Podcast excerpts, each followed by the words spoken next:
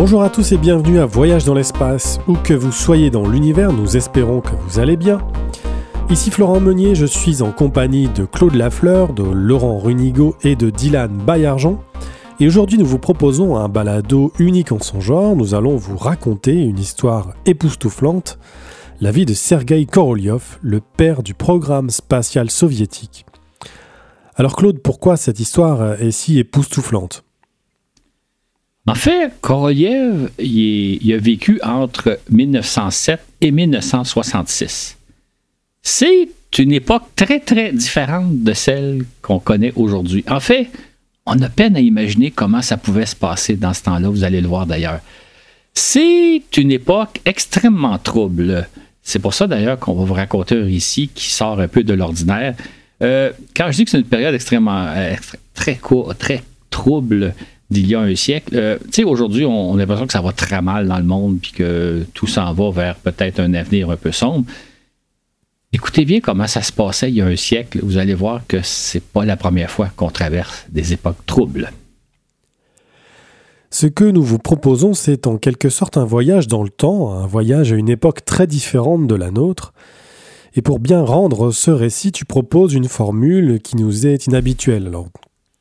Exactement. En fait, là, la vie de Korolov est une succession d'événements euh, assez complexes. C'est un enchaînement qui n'est pas facile, facile à suivre. J'ai pensé que la meilleure façon de vous raconter ce récit-là, c'est de demander à, Florent, à Laurent et à Adélaide d'en faire la lecture. Je sais que ce n'est pas la formule que vous préférez, mais dans le cas présent, je pense que ça va rendre le récit beaucoup plus limpide. Donc, euh, euh, mes trois copains vont donc procéder à la lecture et à la fin, euh, Florent et moi, on va revenir pour commenter un peu. portez bien attention parce que franchement, je pense que nous allons vous présenter un récit, une histoire assez hallucinante. Lorsque l'on raconte l'histoire de la conquête de l'espace, on commence généralement par le lancement du premier Spoutnik le 4 octobre 1957. On souligne au passage qu'il s'agit de l'œuvre de Sergei Korolev. En revanche, on relate rarement comment celui-ci en est arrivé là. C'est normal puisque contrairement à Werner von Braun, qui était connu dès les années 40, soit bien avant qu'il ne propulse les Américains jusqu'à la Lune, l'existence de Korolev est demeurée secrète jusqu'à sa mort en 1966. Le fait est que tout au long de sa vie, Korolev a été victime de la paranoïa du régime soviétique, il a entre autres été envoyé en camp de concentration sous de fausses accusations, internement qui minera le reste de sa vie. Puis son existence a été tenue secrète par crainte, là aussi à tort, qu'il pourrait être un jour victime de pseudo-forces anti-révolutionnaires anti-soviétiques. Résultat, au moment de son décès, Korliov nous était inconnu, tandis que par la suite, les Russes seront bien embêtés de révéler les conditions atroces dans lesquelles il a vécu. Pour autant, Korolev a non seulement façonné à lui seul les dix premières années de la conquête de l'espace, et mieux encore, la fusée Semyorka qu'il a créée dans les années 50 est aujourd'hui encore en service, preuve incontestable de son génie.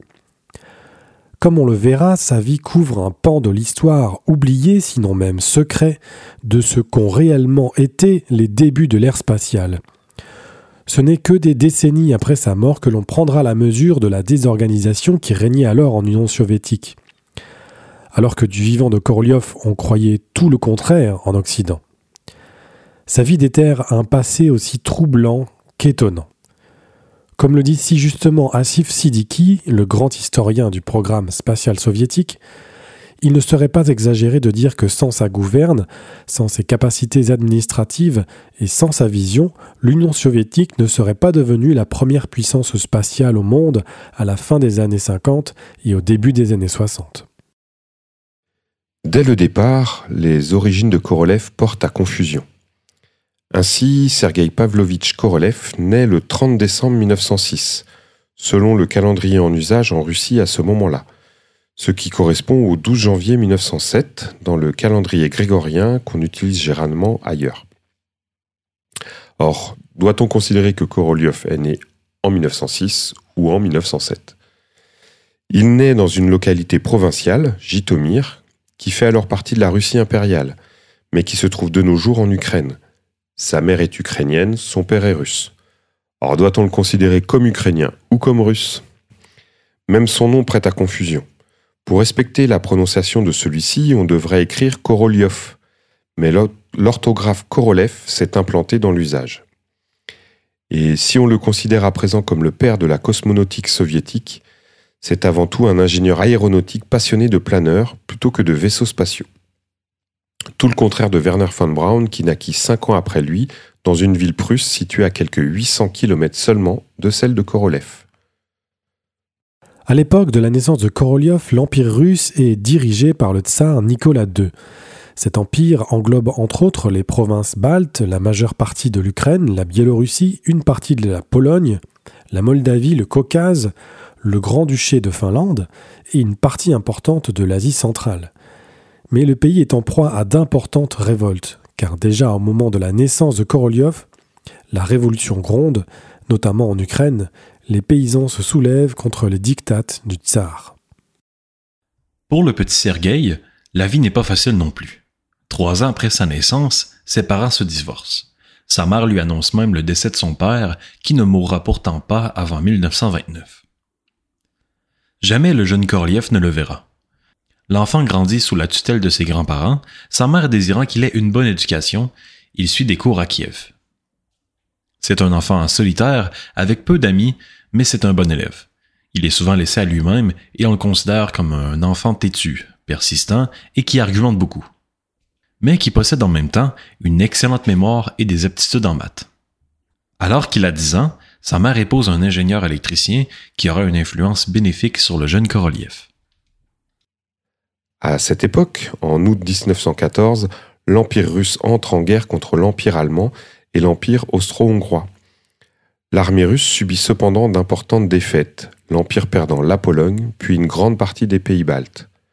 Début 1917 éclate une série de révoltes en réaction au poids qu'exerce la guerre sur l'économie russe, l'incompétence des dirigeants et la défiance envers le tsar. L'empereur Nicolas II est amené à abdiquer.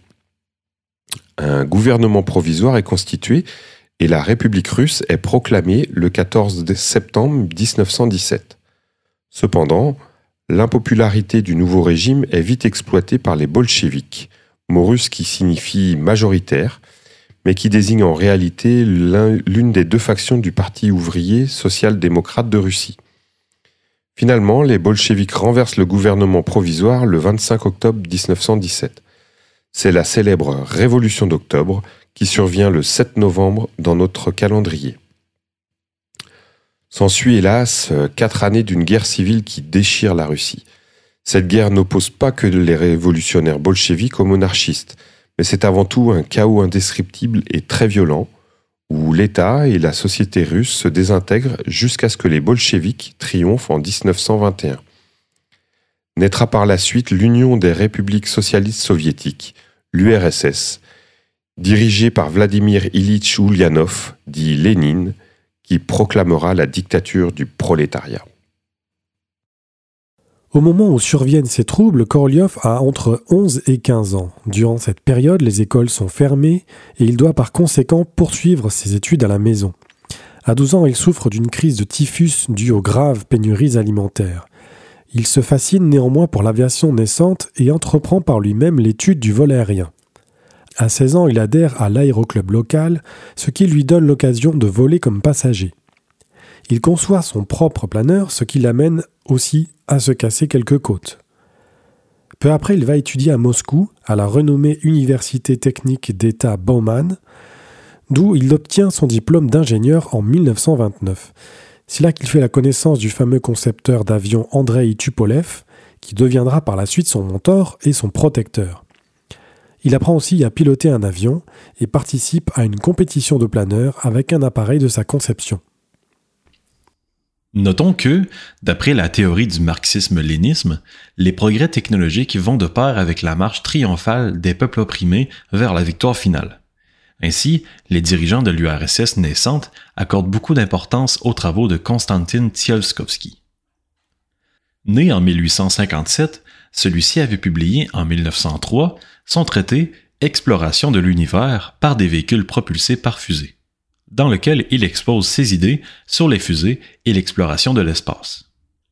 Dès 1918, ce savant est élu comme membre de l'Académie socialiste russe et, à partir de 1921, il reçoit une pension de l'État. À partir de là, les Russes n'auront cesse de faire valoir Tsiolkovsky, un Russe, et le père incontesté de l'exploration spatiale. Un autre important visionnaire de la cosmonautique est Yuri Kondryatiuk. Celui-ci illustre à lui seul l'époque tourmentée dans laquelle grandit Sergei Korolev. De son véritable nom Alexandre Chargaï, il entrevoit de nombreux concepts d'astronautique. Ignorant les travaux de Tsiolkovsky, Chargay arrive aux mêmes conclusions. Il est en outre le premier à imaginer une mission lunaire réalisée à l'aide de deux vaisseaux distincts, un vaisseau orbital et un module d'alunissage, comme le feront justement les missions Apollo 40 ans plus tard.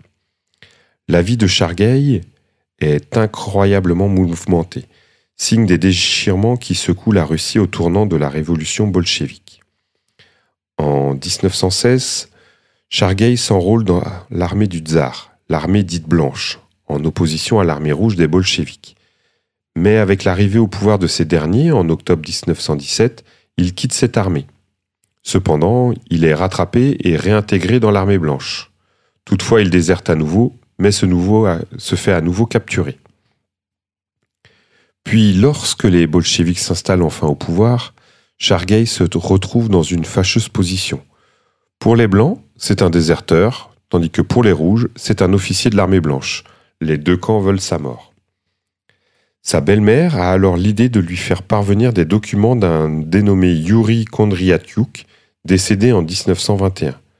Dès lors, Chargay assume une nouvelle identité et tente de mener une vie la plus discrète possible, terrifié à l'idée d'être démasqué. Finalement, il décédera en 1942 en défendant Moscou contre les troupes allemandes. À ces deux théoriciens de l'astronautique s'ajoute un apôtre des vols spatiaux, Friedrich Zander, né en 1887. Zander n'a qu'un rêve, voyager dans l'espace. En 1925, il publie son essai Vol vers les autres planètes, dans lequel il expose les concepts des moteurs fusées et les calculs de trajectoires interplanétaires. L'une de ses idées très originales est celle d'un avion-fusée qui consommerait ses ailes métalliques en cours de vol. Surtout, Tsander est un vulgarisateur infatigable qui donne des conférences à travers toute l'Union soviétique. À présent, aux côtés de Tsiolkovsky, Yuri Kondratyuk, alias Alexandre Chargay, et Friedrich Sander sont considérés comme les pères de la cosmonautique. Entre-temps, suite au décès de Lénine en janvier 1924, Staline s'accapare progressivement du pouvoir en imposant un régime de terreur et de délation et par la mise à mort ou l'incarcération en camp de travail de millions de personnes. De surcroît, à partir de 1929, Staline impose la collectivation des terres. Les riches terres ablées de l'Ukraine sont en conséquent ravagées par la famine de 1932 à 1933. On estime que cette collectivation a fait de 4 à 10 millions de morts. Sans compter les millions d'Ukrainiens qui fuiront leur terre natale pour bon nombre d'entre eux venir s'installer dans l'Ouest canadien. Dans les années 1930, Staline est tenté par la possibilité d'une éventuelle confrontation avec les pays capitalistes. Il cherche en conséquence à accélérer la modernisation industrielle de son pays. En juin de l'année 1930, lors du 16e congrès du Parti communiste, il martèle d'ailleurs que chaque fois que la Russie a été en retard, nous avons été battus. Cette modernisation passe bien entendu par le secteur de l'armement et de l'aéronautique. À terme, cette préoccupation sera même l'un des moteurs principaux de la cosmonautique soviétique. De son côté, Sergei Korolev obtient un premier emploi dans un bureau d'études chargé de la conception d'avions. Au départ, il ne se distingue guère de ses collègues ingénieurs. On lui confie néanmoins la confection du bombardier lourd Tupolev TB3, en parallèle, il développe ses projets personnels, dont la fabrication d'un planeur. À 23 ans, il obtient son brevet de pilote. Au cours de l'année 1930, Korolev s'intéresse à l'utilisation de petites fusées pour appuyer le décollage des avions lourds. Il a alors peu d'intérêt pour les voyages spatiaux. Pourtant, à partir des années 1920, cet intérêt se développe à travers l'Union soviétique grâce à plusieurs expositions très médiatisées qui présentent les travaux de Robert Godard, d'Hermann Obert et bien entendu de Konstantin Tsiolkovsky avec la participation de Friedrich Zander. La même chose se fait simultanément en Allemagne, comme nous le racontons dans le balado 107. Progressivement, Korolev prend conscience des limites des avions à atteindre de hautes altitudes. Voilà qui pourrait marquer le début de son intérêt pour l'exploration de la haute atmosphère et de l'espace. En décembre 1930, Zender publie une annonce dans le journal Moscovite invitant ceux qui s'intéressent aux communications interplanétaires, la façon de désigner les vols spatiaux, à entrer en contact avec lui. Korolev est impressionné par l'affirmation de Tsender selon laquelle il est possible de construire un moteur fusée. C'est ainsi que le 18 juillet 1931 est fondé le groupe pour l'étude du mouvement réactif, le GIRD. Le jeune Korolev songe à combiner un moteur fusée à un planeur et à concevoir un avion capable de voler à haute altitude. Il devient l'adjoint de Tsender qui dirige la section moscovite du GIRD. Il y fait aussi la connaissance de Mikhail Tikhonravov, qui deviendra l'un des plus précieux collaborateurs. Le GIRD travaille sur une dizaine de projets de moteurs fusées. Dès le départ, les membres du GIRD rêvent de vols spatiaux et même d'explorer les planètes. Tsender salue ses collègues en lançant le cri de ralliement Vers Mars, vers Mars, en route vers Mars. En 1932, Tsander tombe malade et Korolev prend sa relève à la tête du GIRD moscovite. En plus de développer son expertise technique, ce dernier développe ses habiletés en gestion et en administration, des atouts qui lui seront très utiles par la suite. Incidemment, Korolev a tout fait d'obtenir des fonds additionnels et de l'équipement qui font rapidement progresser ce groupe d'amateurs de fusées. Il encourage aussi les comportements professionnels de la part de ses collègues. Il se fait en outre connaître dans des cercles plus larges, non seulement comme un ingénieur brillant, mais aussi comme un organisateur efficace. Progressivement, ce groupe d'amateurs bascule vers les services militaires exactement comme le fait au même moment, en Allemagne, l'équipe von Braun, voir le balado 106. Le 17 août 1933, ce groupe effectue le premier tir d'une fusée soviétique baptisée GIRD-09. Ce vol ne dure que 18 secondes et la fusée grimpe à 400 mètres seulement. C'est un premier jalon, certes modeste, mais important, vers l'espace. En parallèle, le JRD moscovite se lie avec le GDL, le laboratoire de recherche militaire installé à Leningrad. Korolev fait ainsi la connaissance de Valentin Glouchko, qui conservera par la suite la plupart des moteurs qui propulseront ces fusées. Entre-temps, le maréchal Mikhail Tukhachevsky, militaire novateur et très influent, prend conscience euh, du potentiel des fusées comme arme de guerre. Il rapproche les deux groupes qui se fusionnent pour former l'Institut de recherche scientifique sur les moteurs à réaction, le RNII. Ce groupe est dirigé par Ivan Kleimenov, avec comme adjoint Georgi Langemak. Au RNII, Korolev est responsable d'un projet de missile, le projet 212, et surtout de l'avion-fusée RP-318-1. Ces deux appareils sont propulsés par des moteurs fusées conçus par Glouchko. En 1934, Korolev publie une plaquette intitulée Exploration de la stratosphère à l'aide de missiles, dans laquelle il envisage pour la première fois le lancement d'hommes à hautes altitudes. Il admet cependant qu'étant donné l'état actuel de la technologie soviétique, un tel projet pourrait paraître quelque peu prématuré. En décembre 1934, Staline entreprend une purge systématique au sein même du Parti communiste et à travers l'Union soviétique. Ces purges sont exécutées par le Commissariat du peuple aux affaires intérieures, le NKVD. Staline procède entre autres à l'élimination de la moitié des membres du Politburo et des trois quarts des membres des premières heures du Parti communiste soviétique. La terreur stalinienne n'épargne aucun organisme, ministère, armée, police, même les services secrets et la sécurité nationale. Ces purges lui permettent d'éliminer toute personne qui conteste ou qui est soupçonnée de contester, sinon même qui est simplement mécontente de sa politique. Car selon lui, si la situation en Union soviétique est désastreuse, et elle l'est terriblement, c'est tout simplement à cause des saboteurs. les historiens estiment que Staline est responsable à divers degrés de la mort de 3 à plus de 20 millions de personnes. Ces purges déciment une génération entière des meilleurs ingénieurs, écrivains, politiciens, officiers militaires, universitaires et scientifiques, et en particulier au sein des forces armées et des cadres du régime soviétique, alors même que la guerre approche.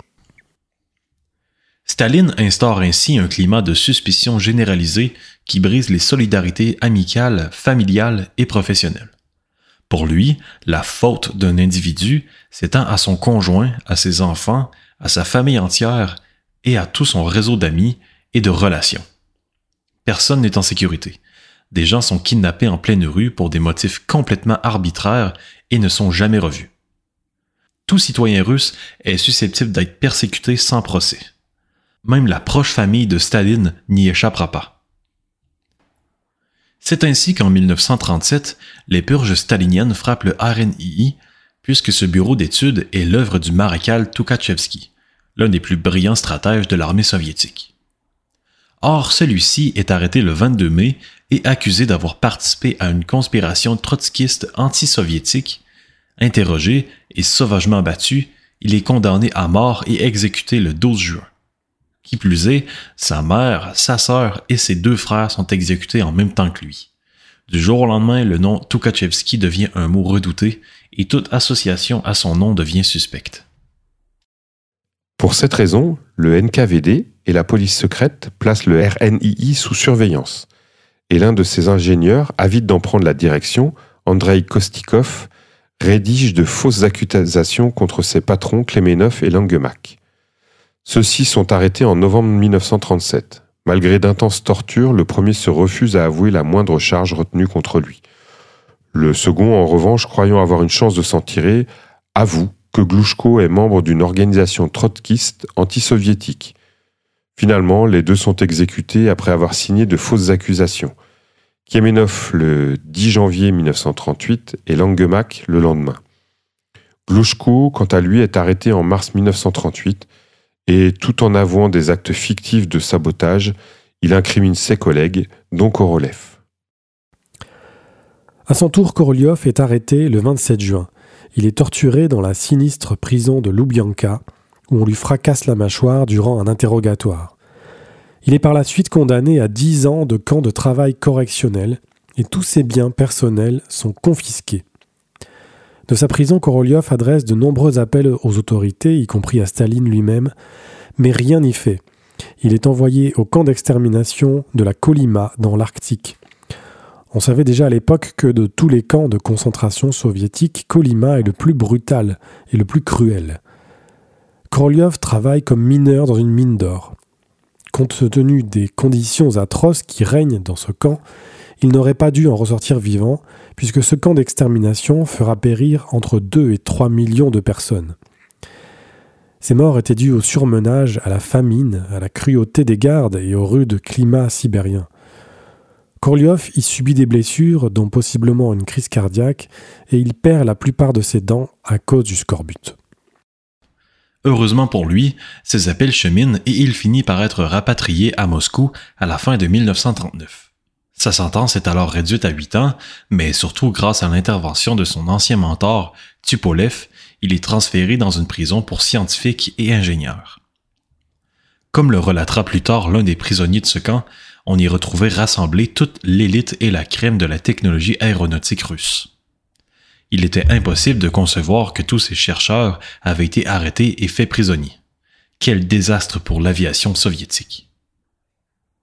Tout au long de la guerre, ce groupe conçoit d'importants bombardiers.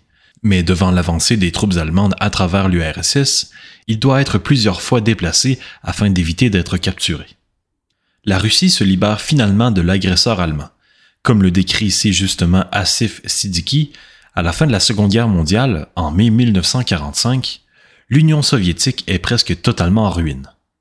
Aucune autre nation n'a été aussi dévastée et paralysée par la guerre environ 27 millions de Soviétiques ont péri. En outre, l'infrastructure industrielle a été mise à rude épreuve.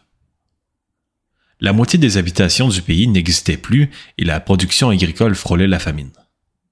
De surcroît, la répression interne n'a pas disparu pour autant. La cruauté de Staline atteint même des proportions inhumaines, alors que des vagues après vagues de citoyens soviétiques continuent de disparaître dans les profondeurs du système de Goulag. Korolev est finalement relâché le 27 juin 1944, de même que Tupodliev, Glushko et d'autres. Néanmoins, les charges de trahison retenues contre lui seront levées qu'en 1957. En conséquence, sans cesse Korolev vivra dans la crainte d'être à nouveau arrêté. Sa santé restera affectée par son séjour dans le camp de concentration et il devient à jamais réservé et prudent. L'Allemagne nazie est vaincue au printemps 1945. Les troupes russes envahissent rapidement l'est du pays, là où se trouve le fameux centre de conception des missiles de Pemeux-Munde. C'est là que l'équipe de von Braun a conçu le V2, le premier missile basilistique, sinon même la première fusée capable d'explorer la haute atmosphère. Tel que relaté dans le balado 106, Werner von Braun, l'épopée allemande, les Américains ont mis la main sur les principaux membres de l'équipe von Braun. De leur côté, les Russes occupent rapidement Peenemünde afin d'y récolter le maximum d'équipements et d'informations. Ils y dépêchent quelques-uns de leurs ingénieurs les plus qualifiés en matière de missiles, dont Korolev et Glusko. L'équipe, les outils de production des V2 et un certain nombre de spécialistes allemands sont rapatriés en Union soviétique. La Seconde Guerre mondiale est à peine terminée que les Russes craignent d'être un jour attaqués par les Américains. En conséquence, Staline a comme priorité de doter son pays de bombes nucléaires qui pourront être expédiées jusqu'aux États-Unis à l'aide de puissants missiles intercontinentaux. L'équipe du RNII reçoit donc le mandat de développer le plus rapidement possible des missiles longue portée. Notons qu'à ce chapitre, les Russes sont doublement désavantagés par rapport aux Américains, des avantages qui s'avéreront cependant un formidable atout lorsque viendra le temps de conquérir l'espace. En effet, les Américains disposent de bombes atomiques légères avec lesquelles ils peuvent attaquer le territoire soviétique à partir de l'Europe, notamment depuis la Turquie. Ils n'ont donc besoin que de missiles balistiques à portée intermédiaire, abrégé IRBM en anglais. Les Américains conçoivent à partir du V2 des missiles Redstone et Thor qui sont rapidement déployés tout autour de l'Union soviétique. En revanche, les Russes ne peuvent que lancer leurs missiles depuis leur territoire missiles qui doivent traverser les océans pour atteindre l'Amérique du Nord. On parle alors ici de missiles balistiques intercontinentaux, ICBM. De surcroît, leurs bombes atomiques sont beaucoup plus lourdes que leurs équivalents américains. Voilà qu'ils obligent à se doter de missiles beaucoup plus puissants que les missiles américains. Et c'est à Korolev que Staline confie cette tâche aussi complexe et urgente que vitale. Lors de son séjour à Peenemünde, les talents d'organisateur de Korolev ont vivement impressionné Dmitri Oustinov, le ministre des Armements. Korolev est par conséquent placé à la tête du bureau d'ingénierie numéro 3, spécialisé dans la conception de missiles et qui sera éventuellement renommé l'OKB1, le bureau d'études expérimentales numéro 1. Au départ, ce bureau ne compte que 60 ingénieurs, 55 techniciens et 25 ouvriers. Dans un premier temps, Korolev a pour mandat de développer une version Made in Russia du V2, c'est-à-dire un missile fabriqué à partir des moyens de production soviétiques.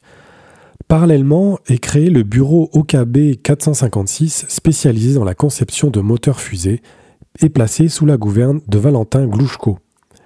Les deux hommes travailleront donc de concert bien que tout au long de leur carrière ils se détesteront. Sergei Korolev est à la fois le responsable et le concepteur en chef. Il sera d'ailleurs couramment appelé le concepteur en chef, plusieurs de ses collaborateurs ignorant même son nom, d'autres l'appelleront simplement SP pour Sergei Pavlovitch. La pression sur ses épaules sera énorme, de sorte que Korolev sera souvent prompt à la colère et fréquemment en conflit avec sa hiérarchie ou ses collègues. À la fin des années 40, l'équipe de Korolev met au point une série de missiles aux capacités croissantes. Ces engins de guerre sont dits R pour euh, Raketa, le mot russe pour missile. En premier lieu, le R1 est la copie du V2, dont plusieurs exemplaires sont tirés dès octobre 1947. L'équipe de Von Braun fait de même au Nouveau-Mexique, tel que rapporté dans le balado 107. Ce missile sera déployé dans quelques unités opérationnelles, puis le missile R2 est une version allongée du R1 avec une portée doublée à 550 km. Puis, le R-3 est capable de livrer une bombe nucléaire de 3 tonnes à 3000 km de distance. Entre-temps, le 5 mars 1953, Staline décède à 74 ans. Au grand soulagement de tous prend fin le régime de terreur qui imprégnait la société russe. La mort de Staline en 1953 marque le début d'une nouvelle ère dans l'histoire de l'État soviétique, comme dans tous les autres domaines de la vie soviétique. Nikita Khrouchtchev prend la direction du Parti communiste du RSS. Sous ses apparences rustres et de paysans, Khrouchtchev est un réformateur qui tente de moderniser et de libéraliser le régime communiste. Le 12 août 1953, l'Union soviétique fait exploser son premier dispositif thermonucléaire à Semipalatinsk, avec une puissance 20 fois supérieure à celle de la première bombe atomique. Malgré son passé d'ancien criminel qui le suit toujours, Korolev demande son adhésion au Parti communiste en juin 1953. Il rencontre cependant de la résistance de la part d'apparatchiks. Certains dirigeants locaux du parti s'objectent à recruter un ennemi de l'État reconnu coupable. Puisque Korolev n'a toujours pas été formellement réhabilité pour ses crimes des années 1930. Il est d'ailleurs extrêmement inhabituel qu'un ancien prisonnier devienne membre du parti. Il suit des cours sur le marxisme-léninisme à l'Université du Soir, terminant avec distinction en 1950. Ce fut un moment critique dans sa carrière, car un rejet de sa candidature aurait sûrement nécessité sa démission de son poste de concepteur en chef, mettant ainsi fin à sa carrière. Il devient néanmoins membre du parti le mois suivant. En octobre de la même année, Korolev et Glushko sont élus membres correspondants de l'Académie des sciences de l'URSS, il s'agit là de la deuxième plus haute distinction décernée à un scientifique du pays. Étant les deux seuls ingénieurs de toute l'industrie des fusées à avoir reçu un tel honneur, il s'agissait d'une reconnaissance significative de la puissance dégagée par les deux concepteurs. Voilà qui place Korolev au sommet de l'industrie des missiles, lui permettant également de bénéficier d'avantages matériels importants. L'équipe Korolev conçoit ensuite le R5 capable d'expédier une charge explosive d'une tonne à 1200 km. Deux séries de tests réalisés entre avril et décembre 1953 confirment sa relative fiabilité. Deux échecs pour 13 tirs. Le 2 février 1956, un essai réel de l'un des missiles R5 transportant une charge nucléaire est effectué depuis la base de lancement de Kapustin Yar. Ce missile remplit parfaitement sa mission en amenant sa charge nucléaire explosée au point visé. Pour Korolev et ses collaborateurs, c'est un important moment de triomphe, et il se voit décerner le titre de héros du travail socialiste, la plus haute distinction du pays. Voilà qui ouvre la voie à la conception du R-7, un missile capable d'atteindre les États-Unis, mais qui en réalité sera un formidable lanceur de satellites. Les Américains, comme les Soviétiques, s'étant emparés de la technologie des V2 allemands, ils prennent conscience qu'il s'agit là du missile qui ouvre la voie à l'exploration de l'espace. Les scientifiques des deux camps sont avides d'utiliser les tirs des V2 réalisés par les forces armées pour étudier la haute atmosphère. Les V2 sont en effet en mesure d'emporter une batterie d'instruments de mesure à plusieurs centaines de kilomètres d'altitude. Ce qu'aucun autre missile n'est capable de faire. Avec les V2, on entreprend donc, de part et d'autre de l'Atlantique, d'explorer l'espace à partir de 1947. La conquête de l'espace prend forme. C'est particulièrement le cas pour l'un des collaborateurs de Korolev, Mikhail Tikhonravov, né en 1900. Dès 1947, celui-ci entreprend des études sur des configurations de missiles à plusieurs étages, capables de produire la vitesse requise pour placer un satellite en orbite terrestre à savoir une vitesse de 28 000 km à l'heure. Tikhon Ravov invite Korolev à venir le rencontrer en juillet 1949 afin de lui présenter les travaux de son associé Igor Yatsunsky. Celui-ci propose une formule de fusée révolutionnaire, celle qui sera non seulement la force, mais aussi le secret jalousement gardé des lanceurs soviétiques. Au lieu de concevoir une fusée suffisamment puissante, Yatsunsky propose d'accoler en parallèle trois missiles R-3. Korolev est vivement impressionné car cela lui donne euh, l'idée d'accoler cinq missiles pour constituer son fameux lanceur de Sputnik. En outre, il encourage Tikhon Ravov à préparer un rapport détaillé sur la possibilité de lancer un satellite.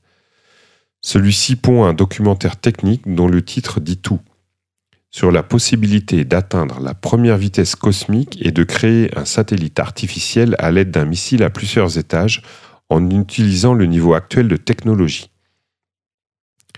Ce rapport est présenté par Tikhon Ravov à l'Académie des sciences de l'artillerie le 15 mars 1950. L'auteur sous-entend qu'il serait possible de lancer un satellite d'ici quelques années à peine. Il soulève même la possibilité d'envoyer un homme dans l'espace.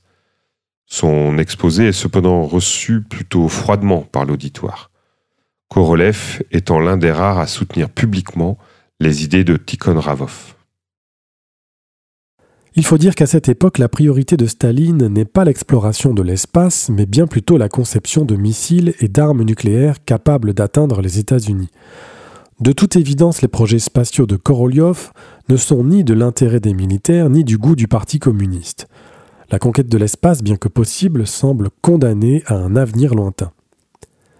Néanmoins, en octobre 1951, Tikhon Ravov fait paraître dans une revue pour jeunes un article intitulé Voyage vers la Lune.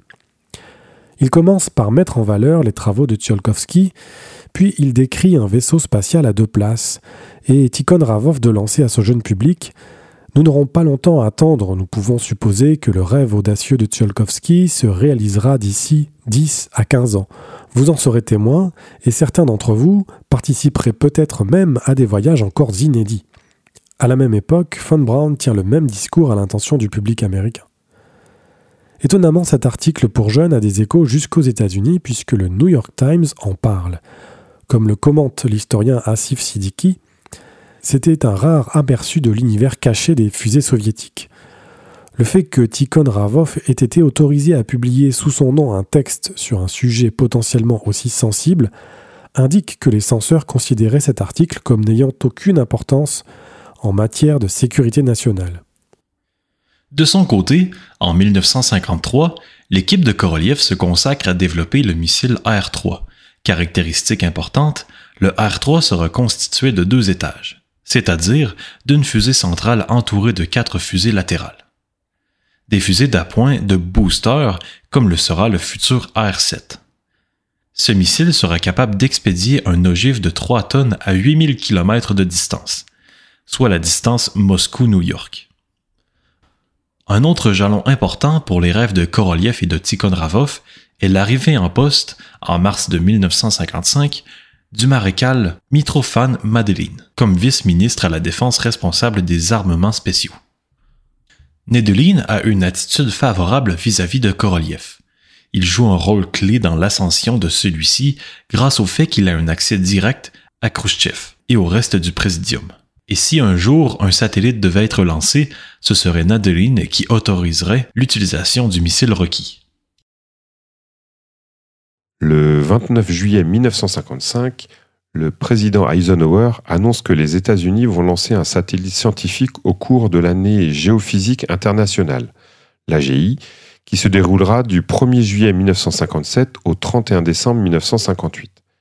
Cette annonce fait grand bruit, tant aux États-Unis qu'en Union soviétique, comme nous le racontons dans le balado 46, et si ça s'était passé autrement.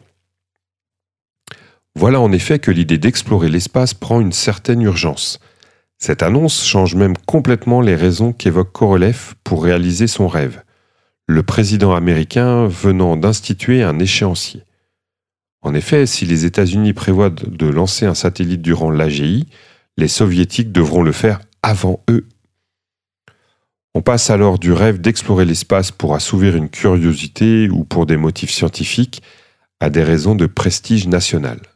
Dès lors, Korolev n'aura de cesse de proclamer haut et fort que la création d'un satellite artificiel aura une énorme signification politique en tant que preuve de l'excellence de la technologie soviétique.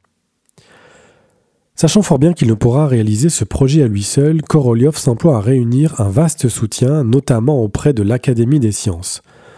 Or, le président de celle-ci, Alexandre Nesmeyanov, engage son soutien entier au projet de satellite, renforçant d'autant la position de Korolev. Naîtra de cette collaboration un ambitieux projet de satellite scientifique qui pourrait peser jusqu'à 3 tonnes et emporter des animaux.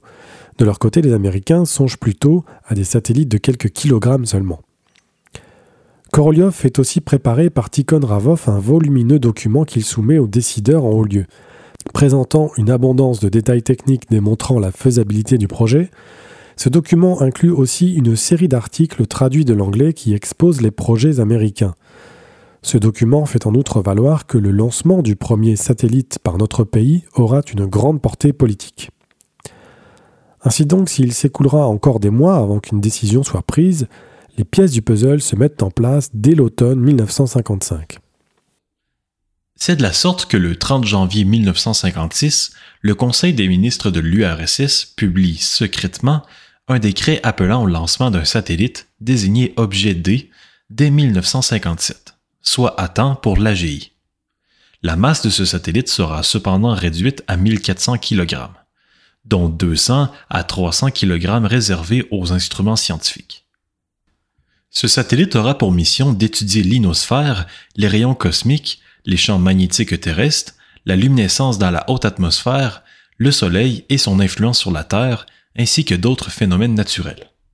Le mois suivant, Korolev a une occasion en or de présenter son projet directement à Nikita Khrushchev, lorsque celui-ci visite pour la première fois les ateliers de l'OKB1. Pour l'occasion, le dirigeant de l'URSS est accompagné par ses principaux lieutenants. Korolev s'empresse d'expliquer qu'il est désormais possible de réaliser le grand rêve de Tsiolkovsky, grâce au missile R-7.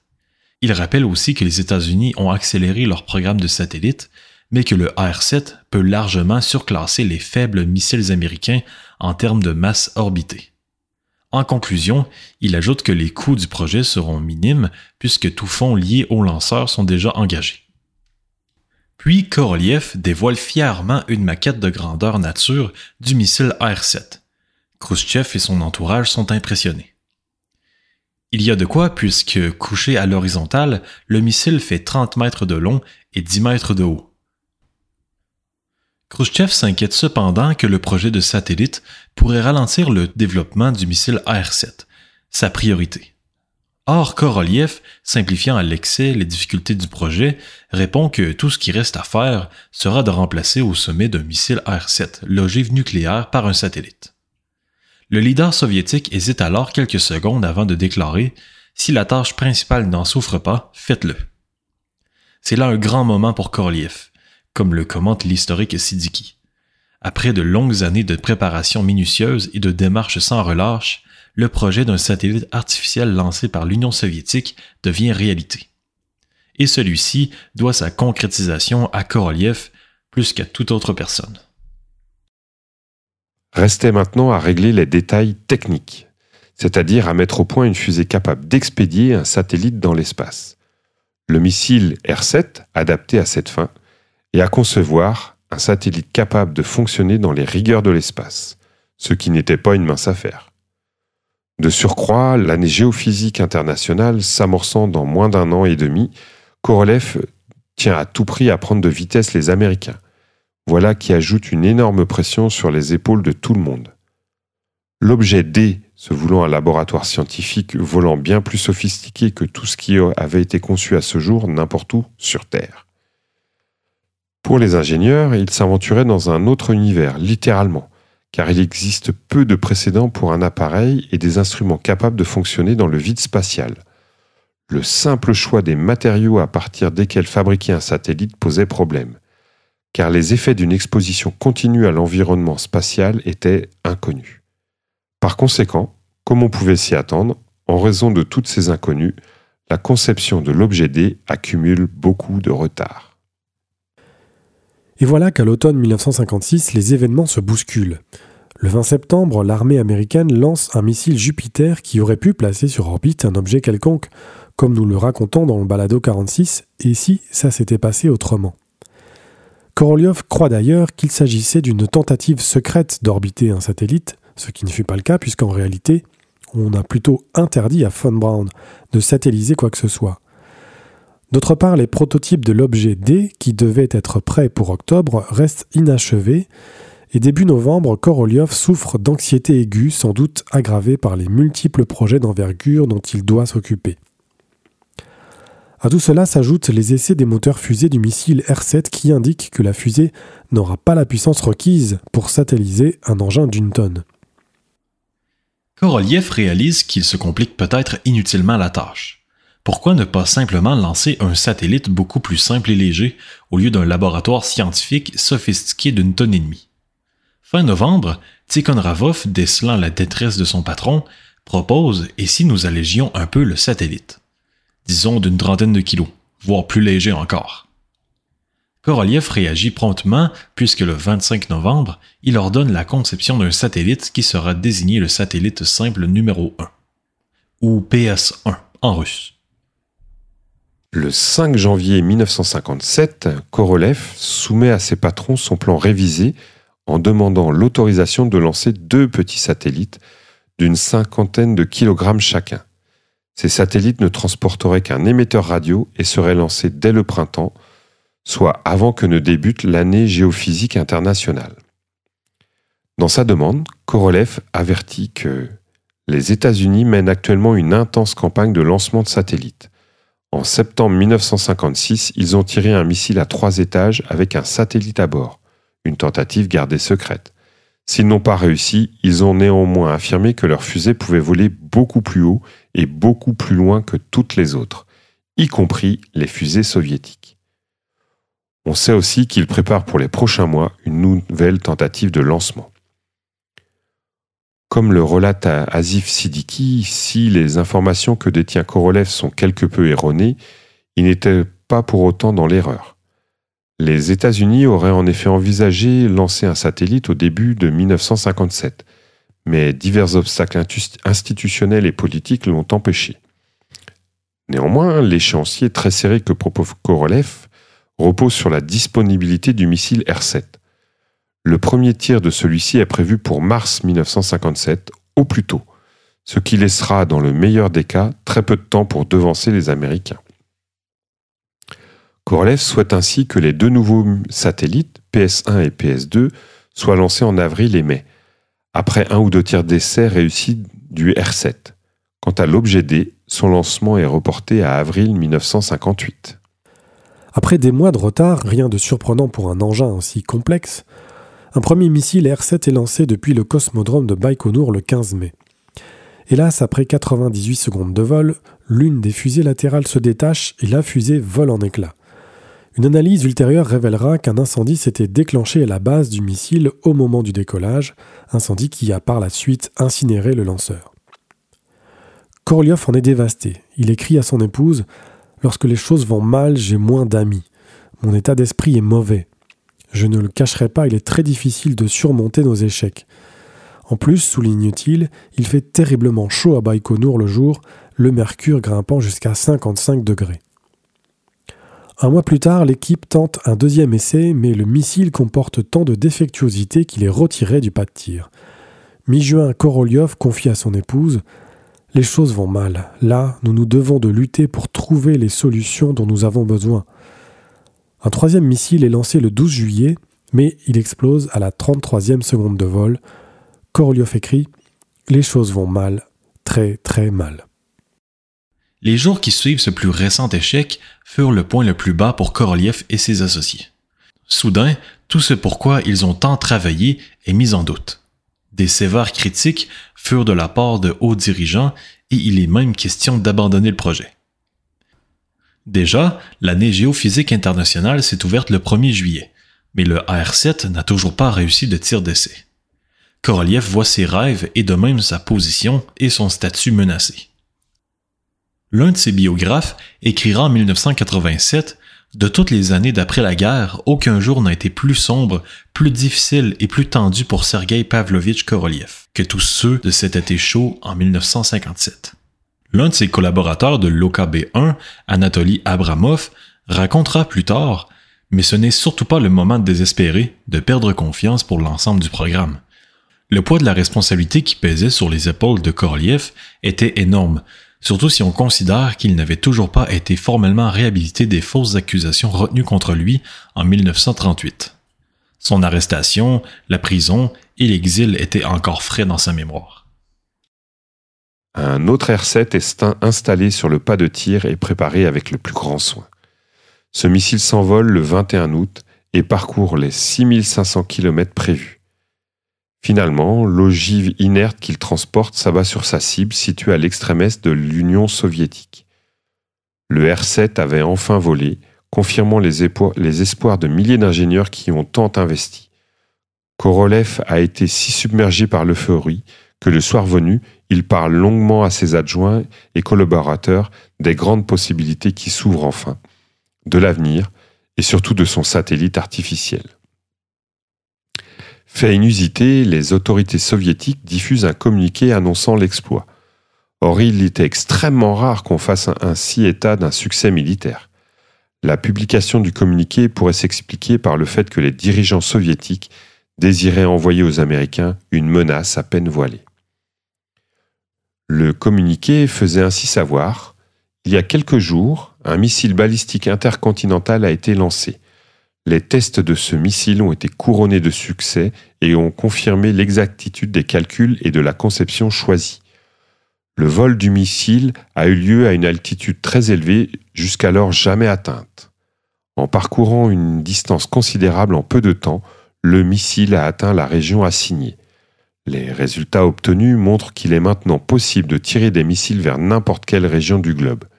Ces missiles balistiques intercontinentaux permettront d'atteindre des régions éloignées sans recourir à l'aviation stratégique, actuellement vulnérable aux moyens modernes de défense antiaérienne. Autrement dit, que les Américains se le tiennent pour dit. Parallèlement, en ce mois de septembre 1957, Sergei Korolev suit de très près la fabrication du satellite PS-1, il s'agit d'une sphère pressurisée de 58 cm de diamètre et pesant 83,6 kg. L'engin est de forme sphérique afin d'évaluer plus facilement la densité atmosphérique à haute altitude. Cette sphère était faite d'un alliage d'aluminium, ce qui lui conféra une brillance maximale, Korolev tenant à ce que son satellite soit le plus visible possible. Il espère que le monde entier verra son étoile traverser le firmament. Il attacha d'ailleurs une importance particulière à ce que son satellite soit impeccable et brillant, non seulement pour des raisons de visibilité, mais aussi tout simplement pour sa beauté. À une occasion, il s'est mis en colère contre un ouvrier qui avait fait un mauvais travail de finition sur une maquette du satellite. Cette sphère sera exposée dans des musées, avait-il lancé. Le 7 septembre, l'équipe de Korolev procède au tir d'un quatrième missile R-7. Celui-ci accomplit aussi bien sa mission que le précédent. Korolev détient enfin les deux tirs réussis dont il a besoin pour procéder à la réalisation de son rêve. Durant l'été, ses collaborateurs et lui avaient songé à procéder au lancement du satellite le 17 septembre, soit le jour qui marquera le centième anniversaire de naissance de Konstantin Tsiolkovsky. Mais voilà qu'à présent, le temps manque pour préparer un tir de la R-7. Ce 17 septembre, les principaux responsables du programme spatial soviétique participent à une célébration officielle tenue à Moscou, soulignant l'anniversaire du grand visionnaire. Lors d'un discours, un certain Sergei Pavlovitch, dont l'Assemblée ignore qui il est, prédit que, dans un proche avenir, les premières tentatives de lancement de satellites artificiels auront lieu en URSS et aux États-Unis. À vrai dire, rares sont ceux qui prêtent attention aux propos de cet inconnu. Puis le 29 septembre, Korolev prend la direction du cosmodrome de Baïkonour où on s'affaire à préparer un cinquième R7. Il s'agit bien entendu du missile modifié pour transporter le PS-1. Là, les préparatifs se déroulent sans incident notable. Le lancement est fixé au 6 octobre. Toutefois, toujours aussi inquiet de se faire damer le pion par les Américains, Korolev propose de devancer le tir de deux jours. Ces craintes viennent de ce qu'une conférence scientifique se tiendra à Washington, D.C. au début d'octobre dans le cadre de l'AGI. Or, il a appris que les délégués américains présenteront le 6 un exposé sur les satellites.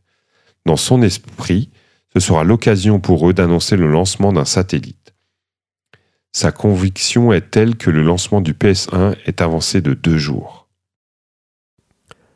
Au matin du 3 octobre, le R7 est transporté de son hangar d'assemblage au pas de tir, escorté à pied par Korolev et ses hommes. S'installe alors une tradition encore en usage de nos jours.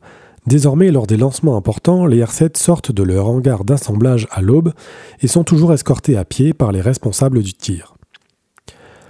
Le remplissage des réservoirs de carburant de la fusée débute le lendemain matin à 5h45 heure locale.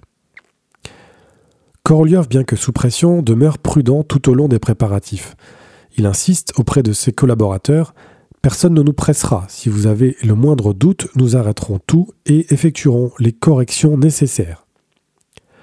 Au soir du 4 octobre, d'immenses projecteurs illuminent la rampe de lancement. Korolev et son équipe sont enfermés dans un bunker situé à moins d'un kilomètre du pas de tir. L'un des ingénieurs présents racontera plus tard À l'exception des opérateurs, tout le monde était debout. Seuls Pildiogine et Korolev ont été autorisés à s'asseoir. Le directeur du lancement Nozov commence à émettre ses directives. J'ai gardé un œil sur Korolev. Il semblait nerveux, même s'il tentait de le cacher. Il examinait attentivement les indications des différents instruments. Si quelqu'un haussait la voix ou montrait des signes de nervosité, il se précipitait pour aller voir ce qui se passait. Les secondes s'écoulèrent jusqu'à ce que Nozov crie l'ordre de décollage. Tchekounov appuya immédiatement sur le bouton de lancement. À exactement 22 h 28 minutes et 34 secondes, heure de Moscou, les moteurs fusées du missile R-7 s'allument et, après quelques longues secondes, la fusée s'élève enfin, illuminant le ciel du Kazakhstan. Il est alors minuit et demi, le 5 octobre, heure locale.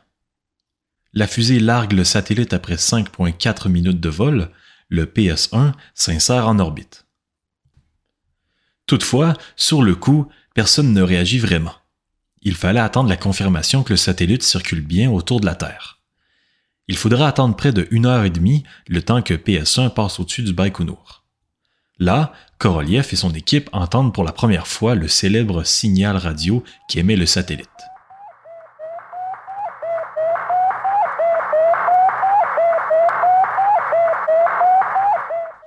Une nouvelle ère venait de commencer. Cependant, la plupart des hommes à l'origine de cette ère n'avaient pas eu le temps de réfléchir à la portée historique de ce qu'ils faisaient. Comme le relate l'un des concepteurs du PS1, personne à l'époque ne pensait à l'ampleur de ce qu'il se passait chacun étant préoccupé par son travail, par les joies et les déceptions de sa vie.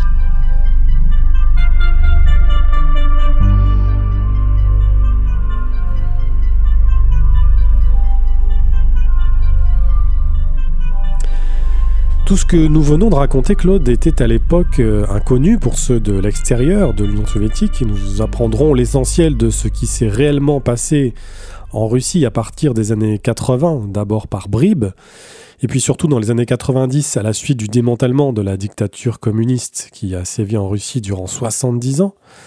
Alors comment les événements ont été perçus à ce moment-là depuis l'extérieur?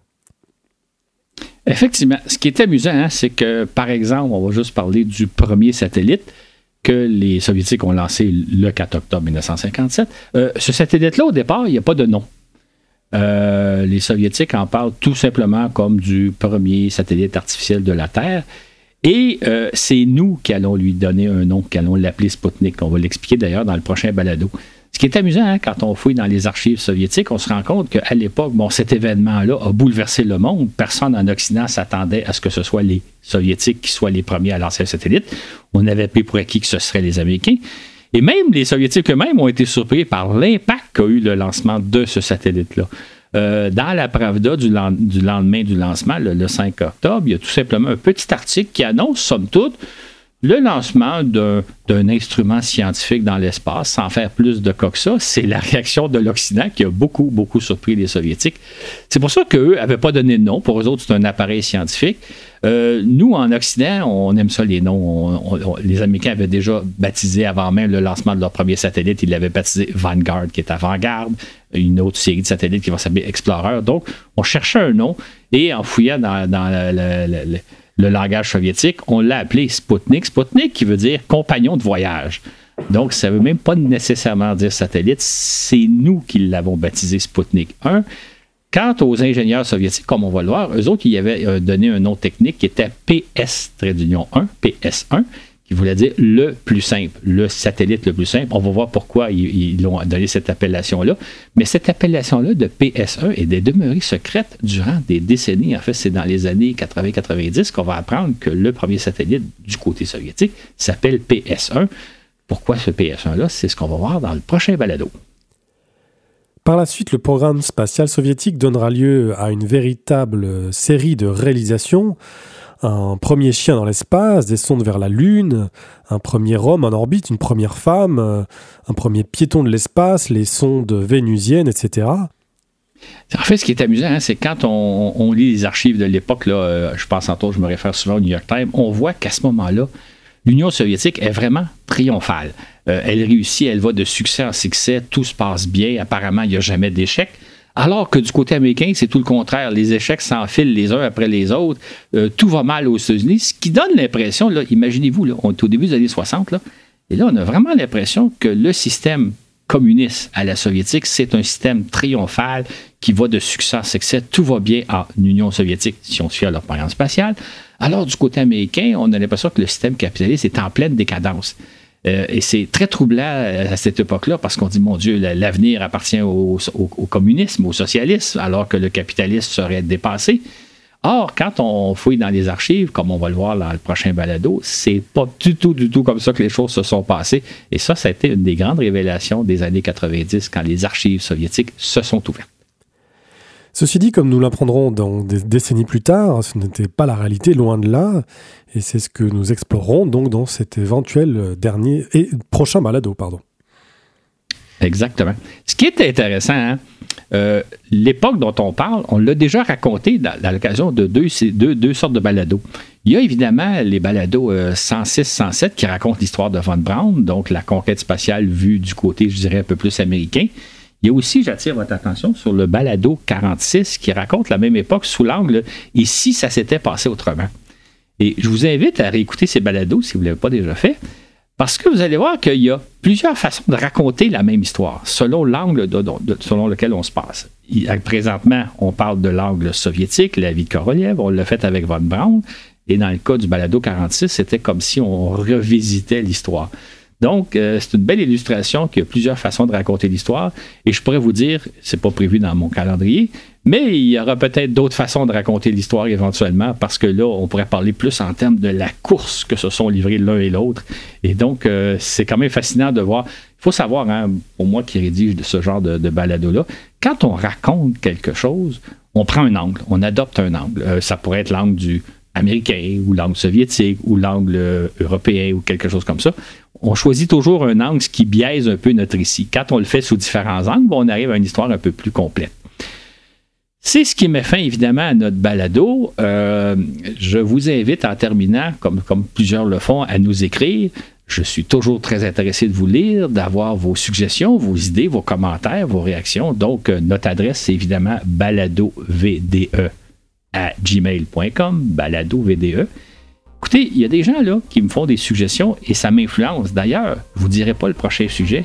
Le prochain balado va être fait strictement parce qu'un de vous m'a suggéré une très très bonne idée et vous allez voir, ça va donner un très beau balado. Là-dessus, je vous souhaite une bonne semaine, bonne écoute et on vous revient dans deux semaines.